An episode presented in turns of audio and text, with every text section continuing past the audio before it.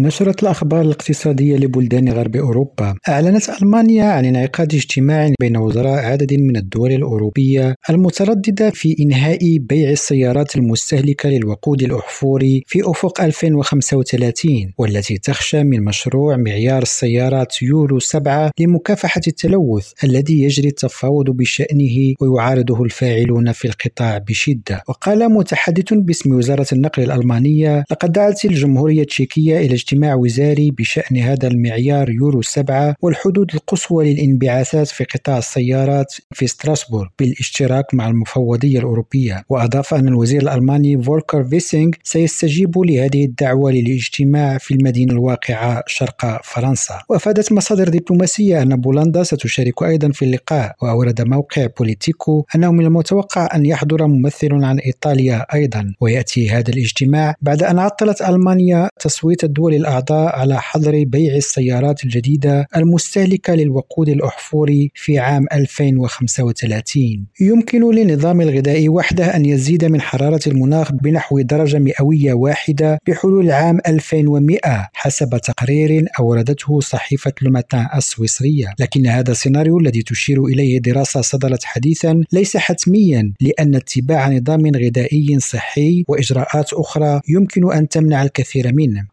وخلصت مجموعة من الباحثين المقيمين في الولايات المتحدة في دراسة نشرتها مجلة نيتشر كليميت تشينج إلى أن استمرار الأنماط الغذائية الحالية في جميع أنحاء العالم بحلول نهاية القرن يمكن أن يضيف حوالي درجة مئوية من الاحترار الإضافي ومعظم هذا الاحترار ناتج عن الأطعمة التي تعتبر مصادر مهمة للميثان اللحوم المجترة مثل لحم البقر التي تنبعث من غازات الاحتباس الحراري القوية وكذلك منتجات الألبان أو الأرز وتأتي المصادر الأخرى من ثاني أكسيد الكربون وأكسيد النيتروز الذي ينبعث بشكل خاص أثناء استخدام الأسمدة الاصطناعية. نزار الفراوي ريم راديو جنيف.